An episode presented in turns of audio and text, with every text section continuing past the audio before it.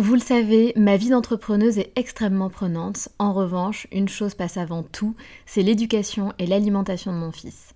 On fait très attention à notre alimentation et on essaie de plus en plus de réduire le sucre dans nos vies et dans la vie de Léo. Un sujet très important pour nous, sachant qu'en plus, un documentaire sur Arte nommé Sucre, le doux mensonge, énonçait qu'en France, un enfant de 8 ans a déjà mangé plus de sucre que ses grands-parents pendant toute leur vie. Donc jamais de goûter trop sucré et lui faire manger 5 fruits et légumes par jour. Avoir une alimentation équilibrée et fruitée, c'est clairement le meilleur des carburants pour vous les filles, mais aussi pour vos enfants. Je glisse souvent une gourde pomme pot dans mon sac, sans sucre ajouté bien sûr, avant d'aller le chercher à l'école, parce qu'en plus de plaire à Léo, ça équivaut à une portion de fruits recommandée par le programme national nutrition santé. Pour moi, c'est pratique et pour lui, c'est délicieux et ludique. Et maintenant, place à l'épisode.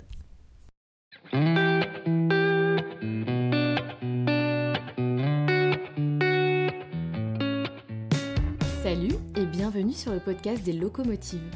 Notre mission, t'apporter de l'inspiration pour te donner envie d'aller au bout de tes projets et de tes rêves. Dans chaque épisode, tu entendras des femmes raconter leurs histoires, parcours atypiques, choix de vie audacieux ou encore les projets fous qu'elles ont réalisés.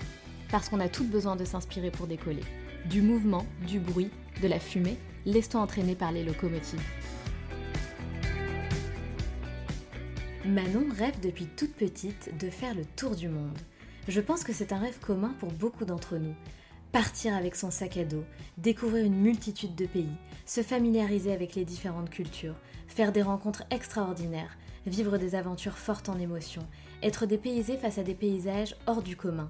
C'est pour vivre ce genre d'expérience que Manon et son compagnon sont partis à l'aventure avec entre les mains un simple billet d'avion aller, mais pas de billet retour.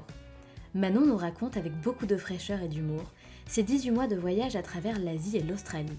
Elle a choisi de faire de ce voyage une aventure encore plus atypique. Elle et son chéri ont participé à des missions de volontariat inoubliables et ont vécu pendant quasiment un an dans un van sans électricité. Un voyage et un mode de vie minimaliste qui changera pour toujours sa vision de la vie.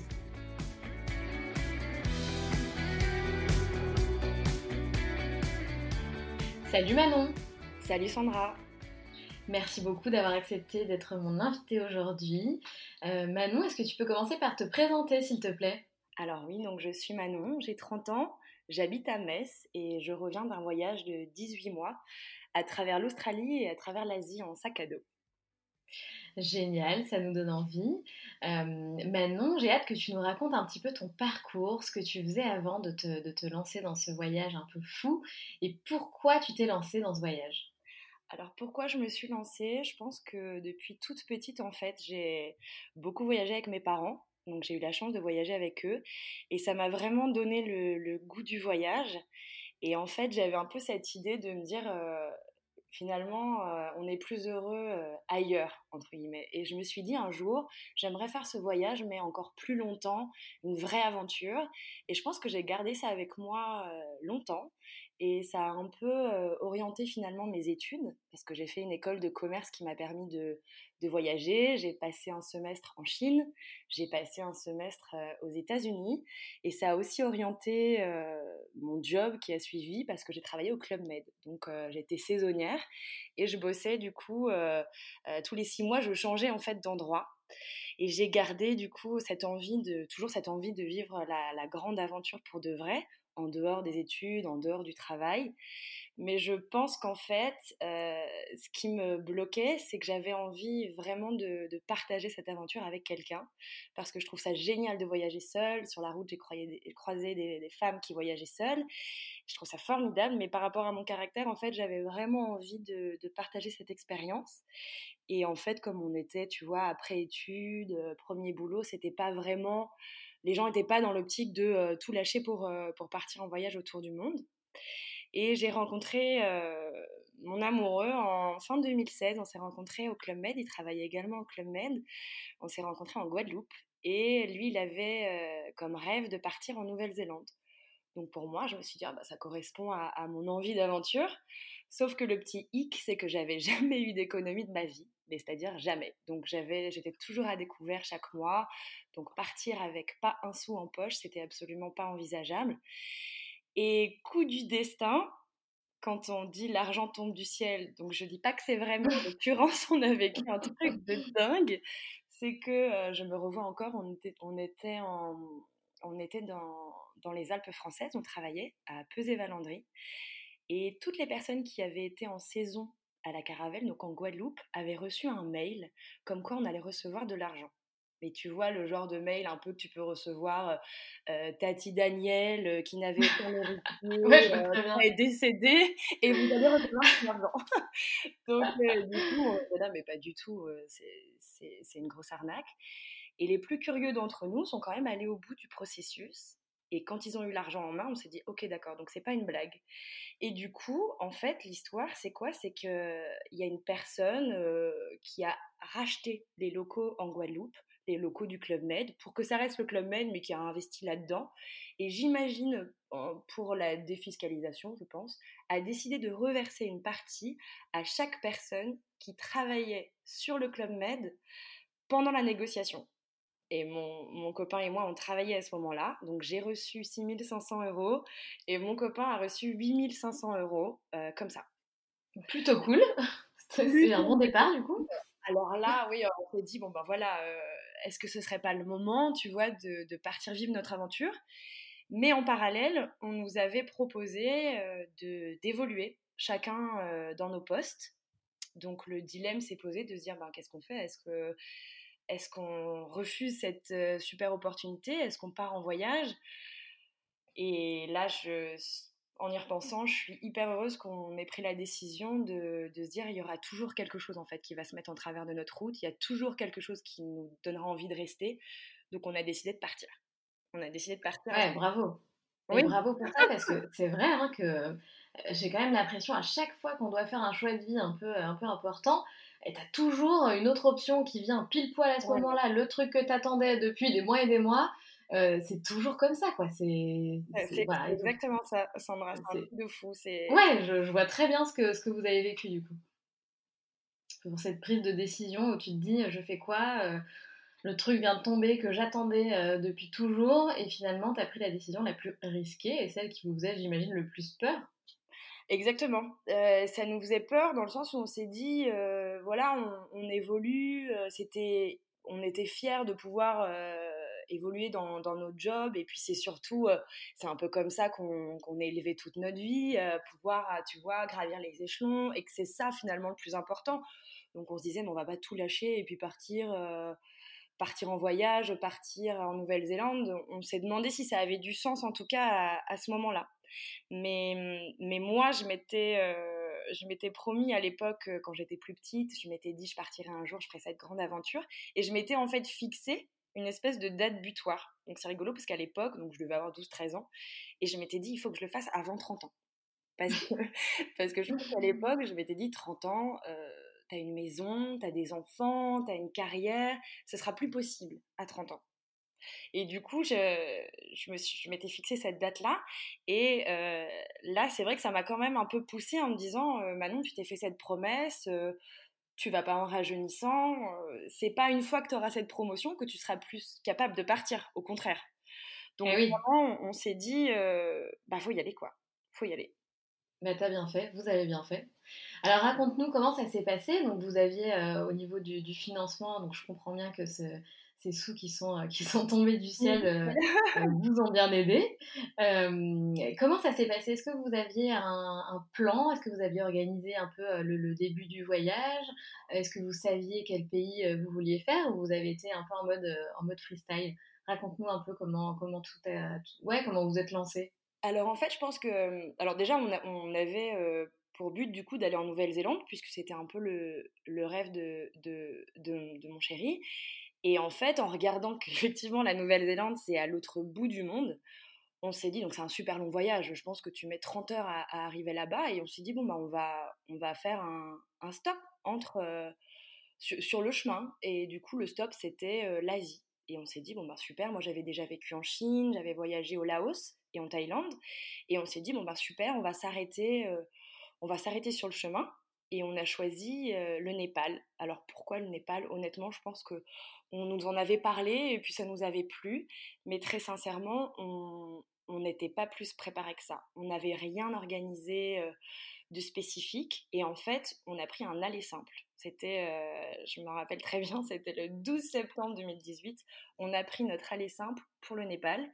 Et ce qui devait être un saut de puce, un passage avant la Nouvelle-Zélande, s'est transformé en neuf mois à travers dix pays d'Asie.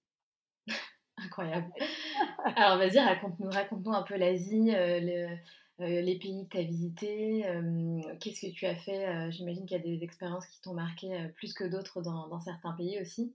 Carrément, mais en fait, vraiment ce qui nous a le plus marqué, peut-être parce que c'était le premier et peut-être parce qu'on avait choisi celui-là, mais le Népal, ça nous a vraiment profondément marqué et, je suis super heureuse qu'on ait choisi ce pays-là pour commencer parce que que c'était incroyable. Vraiment, j'en garde un, souvenir impérissable et je le garderai toute ma vie on a, on a eu la chance en plus d'avoir vraiment un, rapport hyper proche avec la, la, population parce que on était passé. Euh, en fait, il y a des groupes qui existent sur Facebook, des groupes de voyage, et on est passé sur un groupe qui s'appelle Voyage au Népal, Inde et Bhoutan.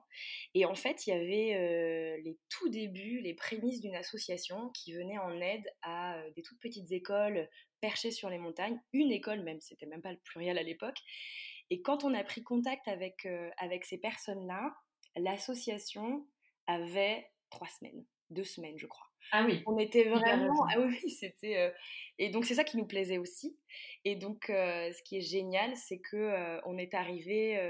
donc, la personne qui s'occupait de, de, cette association, qui s'appelle Anoup, qui est devenue un ami d'ailleurs, nous a accueillis à l'aéroport. Et vraiment, nous qui ne connaissions pas le Népal, heureusement qu'il était là parce que tu vois le tu vois Katmandou donc ben c'est un peu comme les locomotives tu vois. Du mouvement du bruit de la fumée. Pour te donner une idée il y a 16 000 habitants au kilomètre carré. Les ah routes pas du tout goudronnées donc il y a de la poussière qui vole sans cesse des klaxons. Il n'y a pas de code de la route. Je pense que ça n'existe pas là-bas. Donc c'est un joyeux bordel. Vraiment c'est un joyeux bordel. Je pense que c'est vraiment c'est une petite Inde.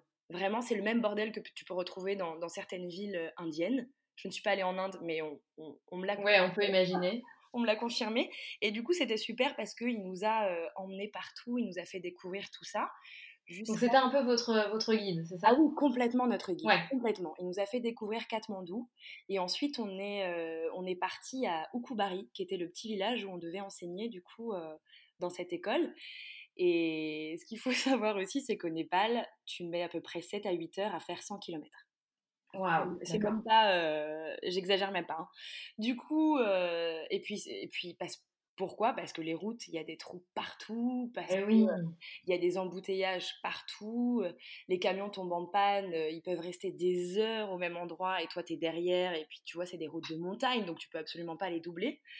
Donc c'était déjà une rentrer dans le vif mission quoi. Ah oui, c'était déjà la mission avant même d'arriver. C'est ça. Avant même d'arriver. Et, euh, et, quand on est arrivé là-bas, donc on a mis, je pense, une dizaine d'heures à arriver dans, dans, ce petit village qui devait être à 150 km de, de la capitale. Vraiment perché dans les montagnes, tu vois, euh, tellement perché que très honnêtement, pour se rendre à l'école de là où on, logeait, parce qu'on logeait euh, en fait chez la tante et l'oncle de Danoup, donc euh, celui qui s'occupait de l'association. De ce fameux guide. De ce fameux guide. Et pour se rendre à l'école, on avait mais une demi-heure de, de, rando. Je vais même pas dire de marche, c'était de la ah rando. Euh, ah c'est génial ça. On devait. Alors euh, moi, je, faisais 15 kilos de plus. Je t'assure que c'était pas facile pour moi de ramper. vraiment, c'était de, de l'escalade. Hein. Et puis c'était, il fallait, il fallait y aller le matin, il fallait revenir le soir. Donc ça nous a bien gardé en forme tout ça. Et, et, on était logés du coup chez Mama et Majou, donc l'oncle et la tante de Danoup. Et ça, pareil, c'est un souvenir de dingue parce que je la revois encore, tu vois, assise. Mama était assise sur son tout petit tabouret, mais qui devait faire 10 cm. C'était juste pour pas s'asseoir par terre, quoi. elle te cuisinait un repas. Je sais pas si ça te parle, le dal. Tu sais, c'est un plat avec. Pas du tout. Alors le dal, c'est un plat typiquement népalais, mais ils le font en Inde aussi. As, tu sais, tu as une espèce de petite soupe de lentilles avec des petites patates, du riz. c'est vraiment, tu vois, tu as, mmh. plein de petits plats différents. Mais elle te faisait ça à 9h du matin, par contre. Pour le petit-déj, et ouais. un. Et elle te cuisinait ça, mais sans électricité. Euh, elle te prenait l'eau, euh, tu vois, limite au ruisseau du coin. et elle te cuisinait un truc de fou avec un petit feu de bois. Et puis, et puis voilà quoi. Donc ça, c'était c'était fou de, de, pouvoir être autant en fait intégré dans, dans leur vie quotidienne, quoi. Ça, c'était fou. Et puis... Ouais, c'est incroyable. Puis en plus, le, premier pays que vous faites, euh, vous allez direct dormir chez l'habitant, euh, ça, t'a mis direct dans le bain. Enfin, c'est... Ah oui, oui. Ah puis en parlant de bain, euh, la douche était aussi au fond du jardin, dans ah, bah oui. avec le Et puis eau froide. eh bah oui, évidemment. Donc, du coup, ça change. Le changement était, pour le coup, on pouvait... Voilà, on a commencé par le plus dépaysant, je pense, très sincèrement. Et, ah bah, c'est sûr. Et, puis, du coup, vous avez fait du bénévolat, c'est ça? Comment vous avez fait euh, C'était prévu? C'est quelque chose que vous aviez envie de faire euh, durant, durant ce voyage? Comment, comment, comment vous avez fait? Vraiment, je pense qu'il y avait cette petite euh, part. On se disait, en gros, c'est génial de voyager, mais si on peut en plus apporter quelque chose pendant qu'on fait ce voyage, ça nous tenait à cœur en fait de, de participer à, à, ce genre de, de, mission. Et on a vraiment voilà trouvé ça sur le groupe Facebook cette petite asso qui se, qui se créait qui se mettait en place et, vraiment, euh, c'était génial. Et, les, tu vois, les deux pays que je retiens euh, le plus en Asie, c'est celui-ci et la Birmanie, parce que justement, on, avait ce rapport avec la population et on a eu cette immersion qui était totale, où on faisait pas que, tu vois, de la visite et voir des choses, euh, c'est génial. Mais du coup, là, il y avait une vraie interaction. Et, ça, c'était super, parce que parce que c'est ça qui vraiment te laisse des souvenirs de dingue, c'est de ces là en fait. Évidemment. Et tu peux nous raconter un petit peu comment ça se passait du coup ce, ce bénévolat euh, euh, au Népal et après du coup en Birmanie, si j'ai bien ah compris? Oui. Euh, au Népal, on donnait des, des cours d'anglais et de mathématiques. Et c'était donc, tu vois, cette toute petite école perchée en haut des montagnes. Et ben, il y avait 30 élèves dans, répartis dans 6 classes, tu vois. Donc c'est tout petit, tout petit. Et en fait, tu parles pas leur langue à eux à la base. Ça complique un peu les choses, du coup. Parce que nous, évidemment, on parlait pas népalais. Et eux ne parlaient pas ni anglais ni français. Donc on leur donnait euh, vraiment les bases de l'anglais parce que ça peut vraiment faire la différence pour eux. Ne serait-ce que pour être chauffeur de taxi ou pour faire ce genre de choses. S'ils parlent anglais, ça leur ouvre s'ils baragouinent, on va dire, l'anglais, ça leur ouvre vraiment beaucoup plus de portes. Et du coup, on donnait des cours euh, tous les matins. Donc, on avait toutes les classes et c'était des cours de, d'anglais et des cours de mathématiques. Et du coup, comme on ne parlait pas leur langue, on faisait beaucoup de jeux, on avait des cartes, euh, on faisait des dessins. Donc, on, vraiment, on essayait de s'adapter au maximum pour se faire comprendre. Et en fait, ce qui est génial avec les enfants, c'est que bah, à partir du moment où ils s'amusent, ils sont hyper réceptifs et, et, du coup, on, riait énormément et c'était, vraiment, euh, vraiment super. Et surtout que ils étaient, ils étaient super heureux de nous voir et puis surtout que eux, à part les personnes d'avant nous, parce qu'il y avait eu deux personnes avant nous qui étaient venues pour aussi donner des cours, mais sinon, ils, ça courait pas les rues de voir. Euh, des Européens, quoi. Parce que euh, ils étaient vraiment dans un, le village. Tous les enfants marchaient 30, euh, à, 30 minutes à 1h30, tu vois, pour se rendre à l'école. Donc, euh, ils, ils sortaient pas franchement de, de leur village, quoi. C'était très rare. Donc, ils étaient hyper impressionnés et, et, très, très curieux. Et ils voulaient te toucher, et ils voulaient te, que tu danses avec eux. Donc, vraiment, c'était super d'avoir cette expérience. C'est clair. Bah, en tout cas, ça, ça a l'air complètement dingue. Euh, le Népal, c'est un pays que j'ai jamais fait, mais euh, qui m'attire énormément. Euh, donc merci de, de, oh là là, je n'arrive plus à parler, de nous y avoir emmené pour quelques minutes. et donc ensuite, tu es partie en Birmanie ou est-ce que vous avez fait d'autres pays entre, entre le Népal et la Birmanie? Figure-toi que juste, juste après, on est parti en Thaïlande et comme en fait on avait rien n'était pris à l'avance en fait. On n'avait pas du tout pris, euh, parce que je te rappelle qu'on était censé aller en, Nouvelle-Zélande. C'est vrai, c'est vrai. C'était ça. du coup, euh, tout est venu au fur et à mesure. Tout est venu au fur et à mesure, et c'est ce qui était beau dans ce voyage, c'est qu'on se laissait porter dans la limite euh, des durées de visa, évidemment, parce que tu peux pas rester. on serait resté plus longtemps si on n'avait pu au Népal. On est resté un mois. Si on avait pu, on serait resté plus longtemps. Et, mmh, et, du coup, on est allé en Thaïlande ensuite parce que peut-être que c'était la logique en termes de, je sais plus si géographiquement ça avait du sens, mais voilà, on est allé en Thaïlande et on s'était dit, bon, pareil, on restera peut-être un mois. Figure-toi qu'au bout de dix jours, on est, on est, on est parti. On est parti parce que... Ouais, mais je, je, comprends. Là, il y a eu vraiment, du coup, un, un dépaysement enfin, entre le Népal et la Thaïlande. ah oui. Bah, rien à voir. Après, la Thaïlande, c'est magnifique, hein, mais, mais je pense que le Népal, ça devait être tellement intense niveau ah émotion. je pense que sur la Thaïlande, ce qu'on a ressenti, c'est c'est trop facile. Tu vois ce que je veux dire? Ouais, je vois. Oui, vous aviez pas envie de ça en fait. Voilà, les gens, les gens parlaient anglais, euh, les bus étaient à l'heure, les routes étaient bien faites. Tu vois, c'était trop facile. On s'est dit, «Hum, non, non, ça ne, va, ça ne va pas nous aller. Et du coup, euh, au lieu de rester un mois comme prévu, au bout de dix jours, on a, on a pris un, un, billet, un billet de bus. Et on a, alors ça c'est un, un, truc de dingue aussi, on a traversé la frontière entre la Thaïlande et la Birmanie à pied. Ah ouais? Ah oui Alors ça, ça c'est vraiment, surtout que c'est deux pays qui n'ont rien à voir. Et donc, euh, ton taxi ou ton bus te dépose euh, au bout de la Thaïlande, quoi. Et puis, euh, ben, tu traverses un pont. Donc, c'est un pont. tu traverses ton pont à pied. Et, et là, tu arrives en Birmanie et t'es plus du tout dans la même ambiance. Les gens ont changé, le bruit n'est plus le même, les, les magasins sont différents. Enfin, vraiment, tu changé de pays. littéralement, tu as changé de pays. Et, ça, je l'avais jamais fait encore, tu vois, traverser une frontière à pied. Donc ça, c'était pareil, c'était incroyable de, faire ça.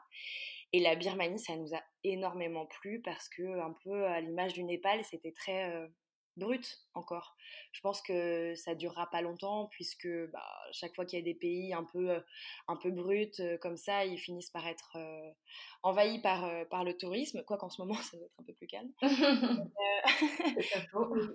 Mais du coup, euh, du coup, la Birmanie, c'était dingue. Et, et on a voyagé un petit peu. Et puis ensuite, on a du coup de nouveau fait une, euh, une mission de volontariat. Où là, on est passé par un, par un site internet qui s'appelle Workaway.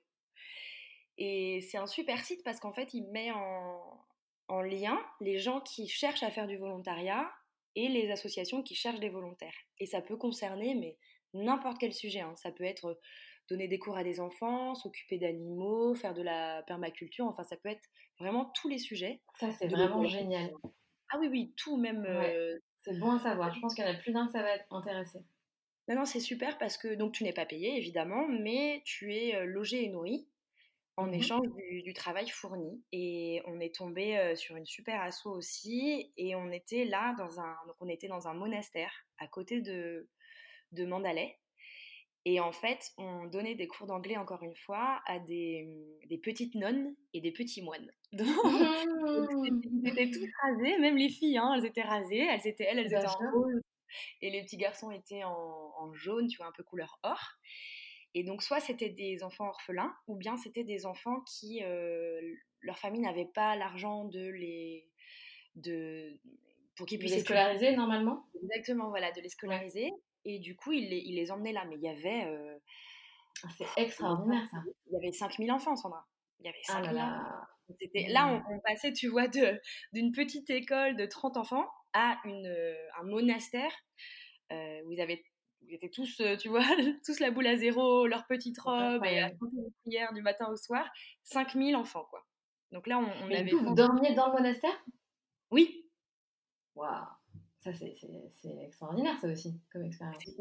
C'était incroyable. Et, euh, et, et, alors, un... donc, comme tu le sais, je, je, travaillais au Club Med avant. Et le dernier jour, où, euh, dernier jour de, de, cours, en fait, la prof, donc on était quand même avec une prof qui nous aidait à, à traduire, etc., certaines choses. Et elle nous dit, bah écoutez, aujourd'hui c'est votre dernier cours, euh, faites ce que vous voulez. Et alors, je ne sais pas si tu es familière avec les, les Crazy Signs les danses du soleil que tu fais, tu sais, dans les clubs, euh, vacances. Et on a fait pas Trop, pas trop. Alors, pour vous donner une idée, c'est des petites chorégraphies, en fait, sur des musiques un peu connues, tu vois. D'accord, euh, ok, je vois. Tout le monde fait les mêmes signes, en fait. T'as les, as les animateurs qui sont sur scène ou qui sont devant la piscine et puis qui, tu vois, qui font des pas assez Oui, oui, oui, je vois le genre. Ouais, ouais, tout à fait. Voilà, et du coup, le dernier jour, on a fait ça. Alors, imagine euh, une classe de 50 élèves, donc tous en, de moine qui dansent sur des îles d'air montagnier avec le vent en furie. Et alors, il voulait plus s'arrêter, quoi. Et ça a duré Ah, euh, génial. deux heures. Et ça, pareil, souvenir impérissable. Ah Impérissable. là là, ils ont dû bien kiffer. En tout cas, ça a dû leur changer de, de leurs habitudes. Ah, ça, c'est clair. Et donc là, vous avez commencé fort quand même avec le Népal, la Birmanie, expérience euh, juste. euh, euh, c'est Ouais. quand même extraordinaire parce que là, pour le coup, ça sort vraiment, vraiment de l'ordinaire. C'est des expériences euh, complètement folles que vous avez vécues et que vous n'oublierez jamais. Euh, donc ensuite, tu me dis que tu as fait 10 pays en Asie. Je pense Oui. que ça a été difficile de, de- de se séparer de, de ces deux pays euh, hyper, attachants, hyper attachants au final. Ah bah je... je me rappelle exactement du, du jour où je suis partie. euh, bah c'est simple. euh, Le jour où je suis partie du Népal, je suis allée me faire tatouer le nom du village dans lequel j'avais travaillé déjà. Eh ouais, bah ouais, Et, euh, normal. et voilà. Et le jour où je suis partie de, de Birmanie, je ne pouvais plus m'arrêter de pleurer. Je... Ouais, bah ouais, mais bah voilà, bah c'est sûr, mais c'est sûr en même temps.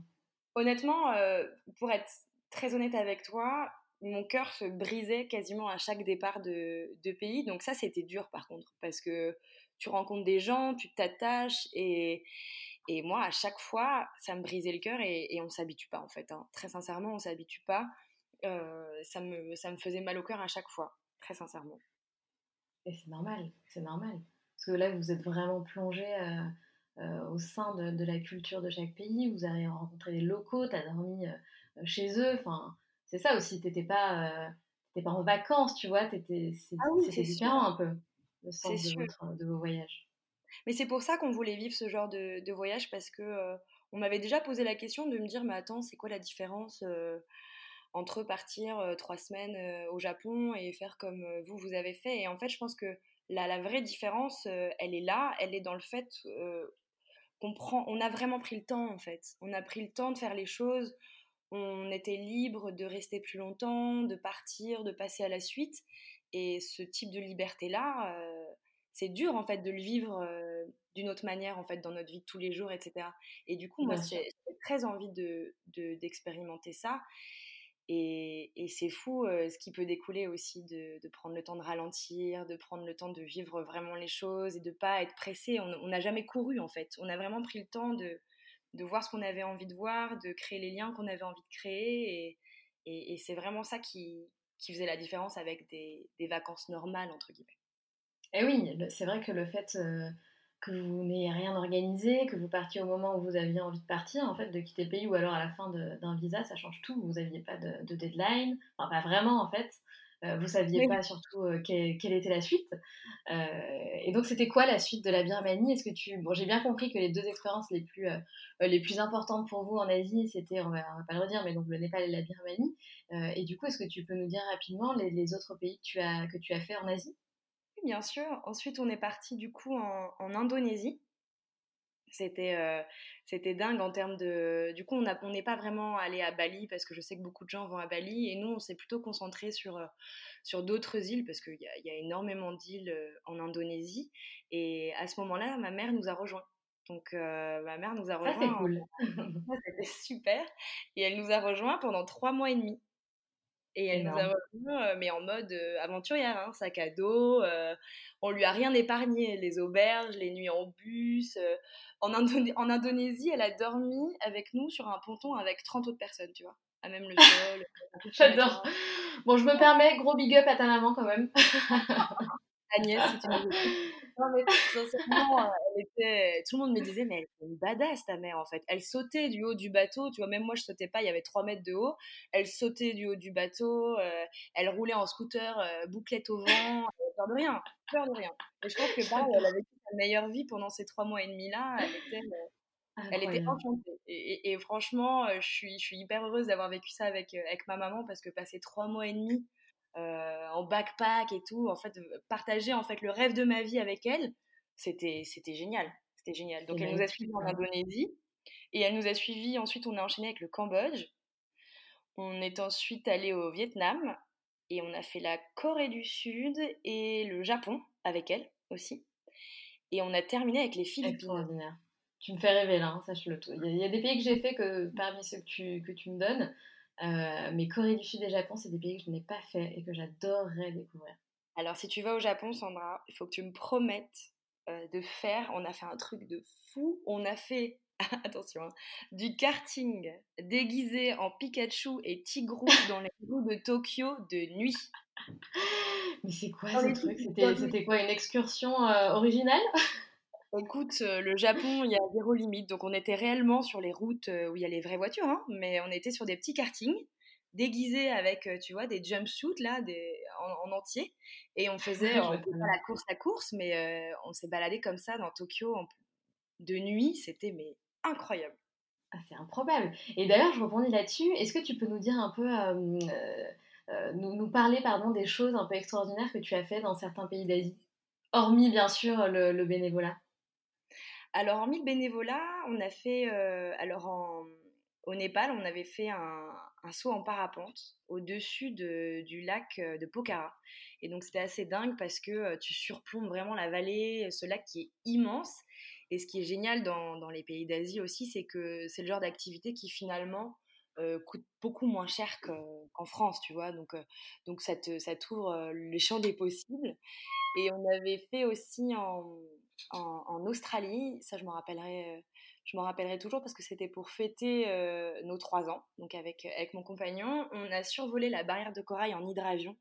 Et à tous ceux et celles qui nous écoutent, vraiment, si vous allez en Australie, il faut à tout prix faire ça parce que euh, c'est sublime. Hein. Vu du ciel, euh, c'est vraiment, vraiment incroyable. Donc ça, je le conseille, je le conseille vraiment. c'est vraiment quelque chose à faire. Ok, et eh ben dis donc, ça donne envie de, tout quitter pour faire le tour du monde. Hein. Euh, moi, j'ai envie de le faire en tout cas.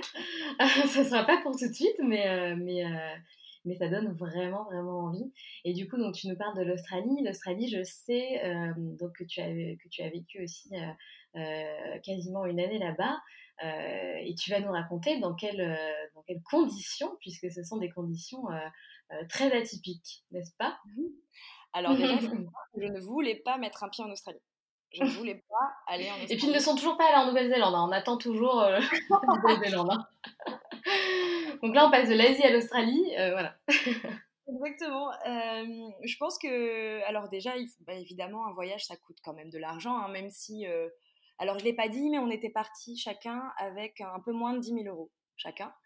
Et du coup, on a vécu très à l'aise pendant les 9 mois en Asie même avec le Japon, même avec la Corée du Sud. Donc c'est tout à fait euh, envisageable. Hein. c'est le prix d'une, voiture au final. Donc euh, c'est, vraiment à la, portée de... Enfin, je pense que c'est, c'est, envisageable. Et en fait, on est parti en Australie parce qu'on a rencontré euh, des personnes en Indonésie sur le bateau qui nous ont dit, mais si vous voulez vous faire de l'argent, l'Australie, ça reste la meilleure option. Moi, je voulais pas y aller parce que je savais qu'on avait mauvaise réputation euh, très honnêtement, je savais qu'on avait mauvaise réputation, nous les Français, en Australie, et on a une réputation euh, de voleurs. Ils appellent euh, le French shopping, c'est le vol à l'étalage. C'est le terme qu'ils utilisent là-bas. Ah, je savais pas. Ouais, ça met dans l'ambiance. Hein. ouais, c'est drôle. Donc malheureusement, voilà, les gens qui sont venus avant nous bah, pas très bien préparé le terrain. Donc moi, j'avais pas envie, tu vois, d'aller dans un pays où on n'était pas forcément les bienvenus, tu vois. Ça me, me donnait pas envie, euh, surtout après avoir euh, voyagé en Asie où les gens étaient hyper accueillants euh, dans la globalité. J'avais pas du tout envie d'aller là-bas. Mais le fait est que les, les, bourses commençaient à se vider et il fallait, il fallait faire de l'argent, quoi. Du coup, du coup, on est allé en Australie et vraiment, sans te mentir, la minute où j'ai posé le pied là-bas, je me suis sentie chez moi. Je ne saurais pas t'expliquer directement la bienveillance des gens, euh, qui un peu un peu à l'anglaise, tu sais, où tu cherches deux secondes sur un plan, on vient te voir, vous voulez de l'aide, où est-ce que vous allez, etc. Et nous, on n'est pas habitués à ça, tu vois, en France. C'est pour ça qu'on a mauvaise réputation, c'est que si tu vas à Paris, euh, tu peux regarder des heures ton plan, il n'y a personne qui va venir t'aider, tu vois ce que je veux dire? Je vois très bien, ouais. Euh, du coup, on n'est pas habitué à, cette, cette bienveillance-là, et, du coup, je me suis hyper, on s'est super bien senti là-bas. Et, euh, et, en fait, au lieu de rester, moi j'avais dit ok très bien, on va en Australie, mais on reste 4 mois maximum, on bosse deux jours comme de nuit, je veux rien visiter, et puis, euh, et puis on passe à la suite, à la Nouvelle-Zélande donc. Euh, la fameuse. La fameuse. Et puis bah, finalement, comme tu le sais, on est resté quasiment un an en Australie et on a même eu du mal, du mal à la quitter. Et effectivement, quand tu parles de, de vie, de conditions de vie atypiques, comme on voulait gagner de l'argent, mais surtout ne pas en dépenser, on a décidé de tester la vie en van. Alors ça j'adore, vraiment j'adore, ça me fait, ça me fait rêver. Euh, et une question que je voulais te poser, comment vous avez trouvé ce van? Après tu vas nous raconter comment vous avez vécu exactement, mais est-ce que c'est quelque chose qui se fait euh, euh, beaucoup en Australie et du coup tu as beaucoup de personnes qui vendent des vannes et ça tourne en fait? Comment, comment vous avez trouvé ce van? Alors carrément, c'est vraiment quelque chose de hyper commun en Australie tout le monde, alors beaucoup vivent en van, déjà parce que le pays est, vraiment bien fait pour ça, dans le sens où il y a beaucoup, tu trouves des douches et des toilettes partout, il y, a, y, a, plein d'endroits où tu peux te poser, donc donc c'est vraiment fait, fait pour ça. Et du coup, il y a énormément de vannes en vente. Donc on n'a pas eu, on a vraiment trouvé quasiment tout de suite en fait. On est arrivé à Melbourne, on a regardé les petites annonces, du coup, un peu comme Le Bon Coin, mais ça s'appelle autrement, ça s'appelle Gumtree. Et, ah oui, ouais. Et on a regardé, et moi, j'ai alors, euh, je vois la photo de ce van jaune fluo. Et là, je Parfait. Euh, tu sais, euh, vraiment le, le, le, petit coup de foudre où je me dis, ah non, non, non, il faut qu'on aille voir ce van. c'est Je savais déjà que je le voulais, en fait. Et il était complètement hors budget. Donc, j'avais le, le, responsable des finances qui me disait, non, non, non, c'est beaucoup trop cher, parce que c'était. il était à 8500 dollars. Ah ouais alors attention, un dollar australien. budget. Oui, mais alors en euros, ça fait un peu moins de 5000 euros. D'accord, ok. Donc euh, on redescend, mais effectivement, il y avait des vannes. La plupart des vannes étaient moitié moins chères que ça. Donc il était mais c'est ça, j'allais te dire, comme c'est quelque chose que tu trouves beaucoup là-bas, je pense que tu peux en trouver des vraiment, vraiment cheap. Ah oui, complètement. Et en fait, c'est le deuxième van qu'on a vu. On en avait vu un premier où, euh, si tu veux, le matelas était très proche de, du plafond.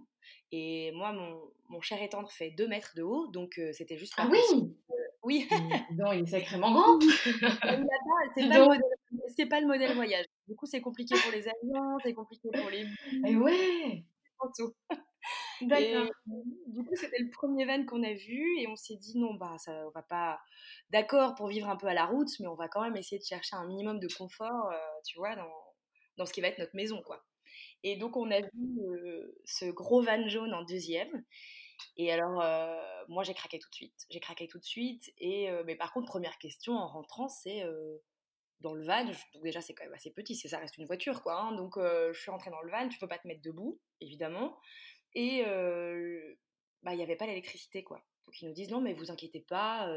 vous pouvez poser des panneaux solaires. là, vous avez la place pour mettre la batterie. voilà. Ok. Moi, j'y connaissais rien. J'avais jamais fait de camping de ma vie, Sandra. Donc, euh, tu vois, moi, le truc de dire, mais je dis, mais attends, mais presque, je demandais où étaient les toilettes, tu vois. Donc, euh, il y avait rien. Il y avait un lit, et puis voilà. Et du rangement, et puis c'est tout. Et, euh, et, en fait, figure-toi que j'ai eu gain de cause, évidemment. Hein. On a acheté ce van. tu as eu le van jaune.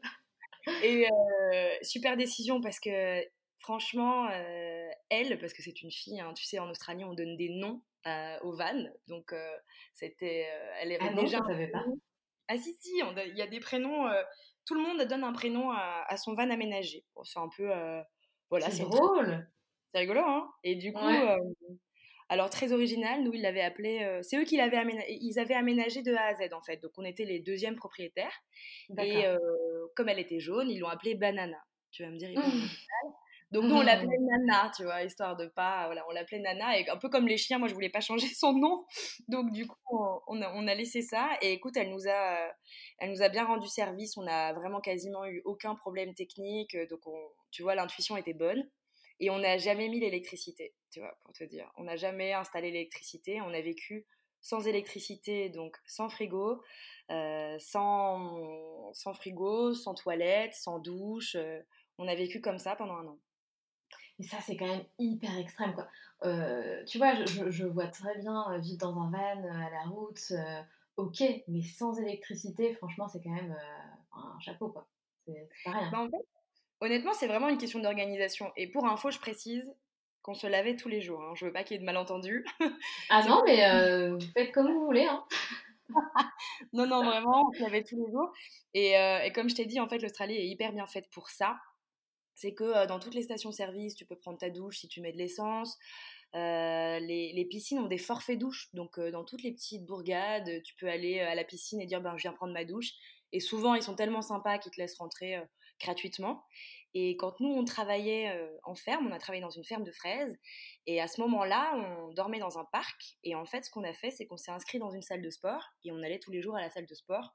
ah, bien joué Et du coup, on en profitait pour charger, tu vois, nos batteries externes.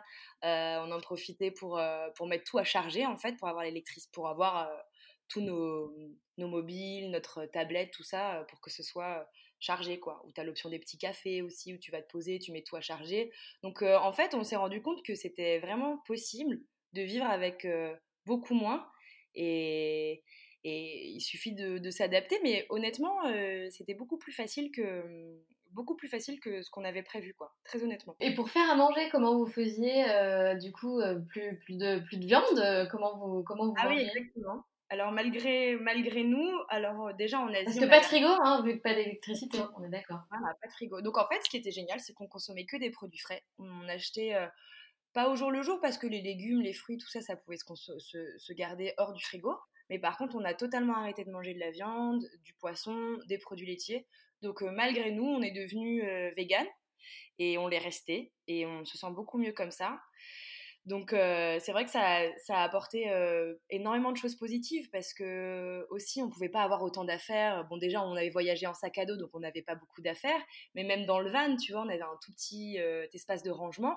Donc quand tu as moins de choses, tu réfléchis moins et ça te prend moins la tête en fait. Donc on était débarrassé un peu de tous ces, toutes ces choses un peu superflues et du coup on pouvait on vivait beaucoup mieux comme ça, très honnêtement. On est resté aussi, du coup, minimaliste grâce à cette eh expérience. Et oui, sujet que j'adore, euh, le minimalisme. Euh, il y a d'ailleurs un super, euh, un super documentaire sur Netflix sur, sur le minimalisme qui est assez extraordinaire.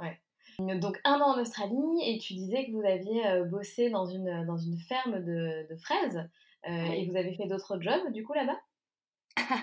Oui. Alors, destin, peut-être, je ne sais pas, on avait un van jaune et nous avons livré les annuaires à travers ah, c'est drôle. Mais est-ce qu'ils sont drôles en Australie Est-ce qu'ils sont drôles? Pas du tout. Est-ce qu'ils sont jaunes, les annuaires? Oui, oui, oui. Ils sont jaunes. Ils sont jaunes. Ils sont jaunes. Donc, euh, pour le coup, on avait le véhicule euh, prêt à l'emploi. Adapté. Et, on chargeait, tu vois, le matin, on arrivait à l'entrepôt, on chargeait euh, Nana, donc hein, notre van, on le chargeait sur le lit, partout, et on livrait, pour te donner une idée, on livrait 1000 annuaires par jour. On arpentait. Ah, D'accord. Ouais, ouais, on arpentait euh, toutes les rues de, de les des quartiers qu'on nous attribuait pour déposer des annuaires devant toutes les portes. C'est tellement drôle. Mais tu as fait ça dans tout le pays à chaque fois que tu changeais de ville ou tu as changé de job en fonction des villes que tu faisais? Alors, exactement. Euh, enfin, première option, il me semble. en gros, euh, ce job-là nous emmenait de ville en ville, en fait. Ah, c'est drôle. on avait des missions, en fait. Voilà, vous êtes trois semaines à Melbourne, vous êtes trois semaines à Sydney. Et je me rappelle d'une fois où on nous a dit, ah bah vous devez... Alors l'Australie, c'est 17 fois la France. Hein. Et on nous avait dit, euh, oui, alors euh, du coup, votre prochaine mission, ça commence dans trois jours. Et c'était à 2000 bornes. Et on s'est fait 2000 bornes. ok On arrive Et on s'est fait, fait, 2000 bornes euh, ouais, en, en, deux jours. donc donc c'était quelque chose. Hein. L'Australie, en termes de distance, c'est énorme. C'est énorme. Et puis, tu as les kangourous qui traversent euh, sur la route aussi. Euh, les kangourous, c'est un peu les, sangliers de, France, tu vois. Euh, c'est sympa de rouler en Australie. Ouais, ça a l'air. Bah, c'est clair que le pays est, tellement immense. Vous, avez dû en faire des kilomètres. Donc, j'espère que vous étiez confort un minimum dans votre petit, enfin, dans votre gros van jaune pour faire de la route parce que pas cool sinon. ce qui est génial avec le van, c'est que tu as l'impression d'être un escargot, quoi tu, te balades avec ta maison, où que tu ailles, ouais, ta maison. Malgré tout, c'est le confort dans l'inconfort, tu vois, parce que euh, tu as envie de manger, tu as ton petit euh, cooker qui est là, tu as froid, tu as toutes tes affaires qui sont sur place, tu veux lire un bouquin, tu as toute ta maison constamment avec toi. Et ça, c'est quand même génial. Et alors, du coup, qu'est-ce qui s'est passé? Donc, euh, vous êtes resté un an comme ça en Australie. Quelle est la suite de ce voyage? Puisque donc ce voyage qui a, qui a pris fin en début d'année, euh, est-ce que vous avez pu aller en Nouvelle-Zélande ou pas? Eh bien non, Sandra. le but euh, de base, hein, l'objectif de base n'a pas été euh, atteint. On avait en plus, on avait fait les démarches pour trouver du boulot du coup en Nouvelle-Zélande et on avait trouvé du travail à Queenstown. Queenstown, qui est une ville en fait près d'un immense lac, mais qui est aussi une station de ski. Donc l'hiver, tu vas skier là-bas en fait en Nouvelle-Zélande. Et c'est vraiment, tu vois, the place to be en Nouvelle-Zélande parce qu'il y a toutes les, toutes les activités géniales que tu peux faire dans ce pays, c'est là-bas. Et, et Alex, mon compagnon, lui, il avait une formation dans le, dans le ski, donc c'était pour, tu vois, s'occuper d'un magasin de ski. Et moi, j'allais travailler dans un hôtel. Et du coup, malheureusement, avec, avec ce qui s'est passé, bah, ils nous ont contactés, ils nous ont dit, écoutez, on ferme les frontières, donc et oui. on ne pourrait pas nous fin du voyage. Exactement. Et on devait continuer, faire la Nouvelle-Zélande, du coup, pendant huit mois. Et ensuite, on voulait partir en Amérique du Sud encore pendant un an, partir du sud de l'Argentine jusqu'au nord du Canada. Donc, on avait. Et ouais, vous aviez encore deux ans, quoi, deux ans de voyage. Exactement. Bon, et alors, du coup, vous avez dû rentrer, vous avez dû rentrer, donc retour, voilà, retour à, la vie normale. Comment s'est passé ce retour? Alors, tu m'aurais posé la question il y a deux, trois semaines. Je pense que la réponse aurait été différente. Je pense que le retour en lui-même s'est hyper bien passé dans le sens où quand tu vis quelque chose comme ça, une pandémie mondiale, t'as qu'une envie, c'est malgré tout d'être dans ton pays avec tes proches. Donc on est très content d'avoir pu rentrer dans les conditions dans lesquelles on est rentré parce que c'était la panique totale hein, en Australie. Bien sûr, euh, Tous les Français, les gouvernements pressaient tout le monde de rentrer, vite il faut rentrer, vous allez rester coincés. Donc on avait deux solutions, c'était soit on cédait à la panique, soit on continuait de s'adapter comme on l'avait fait tout au long de notre voyage. Et on a pris le temps de terminer notre job, de vendre notre van. Il y en a plein qui sont partis en laissant leur van au bord de la route, en prenant des ah billets à euros, tu vois. Donc on a vraiment, on est rentré dans des super conditions, hyper content d'être rentré, d'être avec nos proches. Très bien vécu le confinement parce qu'on passait de 2 mètres carrés à 200 mètres carrés dans la maison de ma, de ma maman, donc on était très contents. cool, ouais, Très cool. Mais là, maintenant qu'on est un peu repris, entre guillemets, la routine, l'aventure nous manque. Très honnêtement, Sandra, l'aventure nous manque et on a, on a hâte de, de repartir parce qu'on va repartir. Et d'ailleurs, euh, quels sont, euh, quels sont... Alors, il y a deux choses que j'aimerais savoir. Quels sont euh, vos, futurs projets en termes de, voyage? Parce que si je comprends bien, vous comptez bien repartir et puis probablement terminer ce que vous avez commencé. et deuxième chose, qu'est-ce que ça a changé chez toi au, niveau, au niveau professionnel, j'imagine que tu que tu t'es remis un peu, tous les deux d'ailleurs, mais, mais j'imagine que tu t'es remis en question. donc, où est-ce que tu en es aujourd'hui? Alors pour la suite des projets, c'est vrai que autant la routine, voilà, c'est une chose, mais j'ai besoin d'avoir, tu vois, comme tu dis, un, projet qui correspond à cette partie un peu aventure. Et du coup, on est en train de, on est à la recherche d'un minibus ou d'une ancienne ambulance, d'un véhicule qu'on pourrait aménager nous de A à Z pour, euh, du coup, comme les conditions sont un peu particulières et qu'on ne sait pas quand est-ce qu'on pourra repartir à l'étranger, on aimerait visiter notre beau pays qu'est la France. Et on a très envie de découvrir la France comme on découvre. Euh, comme on découvre un pays quand on part à l'étranger, parce qu'on se rend compte qu'on connaît pas tant que ça. Donc on a envie d'aménager un van de A à Z et d'aller, euh, tu vois, partir de Normandie et de descendre toute la côte ouest sur, eh euh, sur plusieurs. Ah ouais, non, mais on a La France est magnifique en fait. Euh, ah oui, c'est sublime. Sur, en plus sur aussi peu de surface, quoi. C'est hyper beau. C'est clair. Donc on a envie de faire ça. Et moi, du coup, j'ai profité en fait de, de, de, cette situation un peu particulière pour pour étudier un sujet qui me passionne vraiment, que j'ai découvert pendant mon voyage. Et du coup, je, fais une formation pour devenir coach professionnel, donc coach de vie ou coach en développement personnel. Que tu pourras faire du coup de n'importe quel pays du monde. Exactement, exactement. Mmh. C'est l'avantage aussi. Et oui, tout à fait. Eh bien dis donc, magnifique, enfin magnifique, c'est super chouette tout ce que tu viens de nous raconter et surtout on a la chance de, de pouvoir, euh, de pouvoir t'écouter. J'avais fait, avant de, lancer euh, les locomotives, pour te dire, euh, un, petit, un petit sondage que, que j'avais envoyé et plusieurs, plusieurs femmes, plusieurs dizaines de femmes avaient répondu. Et un des rêves et un des projets qui revient souvent, c'est souvent de faire le tour du monde ou en tout cas de visiter plusieurs pays. donc c'est hyper enrichissant de, t'écouter, de voir comment tu l'as vécu parce qu'en fait euh, il y a plusieurs manières de, de, partir, hein, d'organiser. Soit on part un peu en freestyle, soit on l'organise.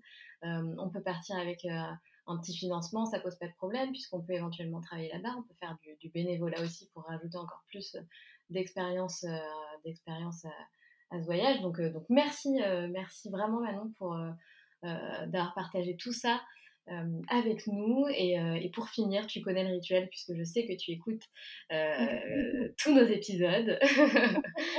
alors, le petit rituel de fin, voilà. Est-ce que tu aurais une, une, phrase à nous donner qui te guide dans la vie ou un conseil que tu aimerais partager avec nous? Carrément. Écoute, on l'a dit beaucoup dans les podcasts précédents, mais peut-être que si je le répète, ça va vraiment euh, s'ancrer dans les esprits des, auditrices et des auditeurs. Mais tout est possible, ça c'est vrai. Et ce genre de voyage, il peut paraître euh, hors de portée, mais c'est faux, archi faux, vraiment faux. Donc si vous avez cette idée en tête, foncez, je vous en prie, foncez. Moi, ça a bouleversé ma vie, ça a tout changé pour moi. Et euh, si, vous avez, euh, euh, si vous avez des questions, je, serais ravie de, vous répondre. N'hésitez pas à venir me parler de ça, je vous encouragerai parce que très honnêtement, c'était la meilleure décision de toute ma vie. Et, c'est à votre portée en fait. C'est à votre portée. Le plus dur, c'est de partir. Et une fois que ça c'est fait, vous regretterez jamais cette décision. Ça, je vous le promets, je signe. Merci beaucoup Manon et à bientôt. Au revoir.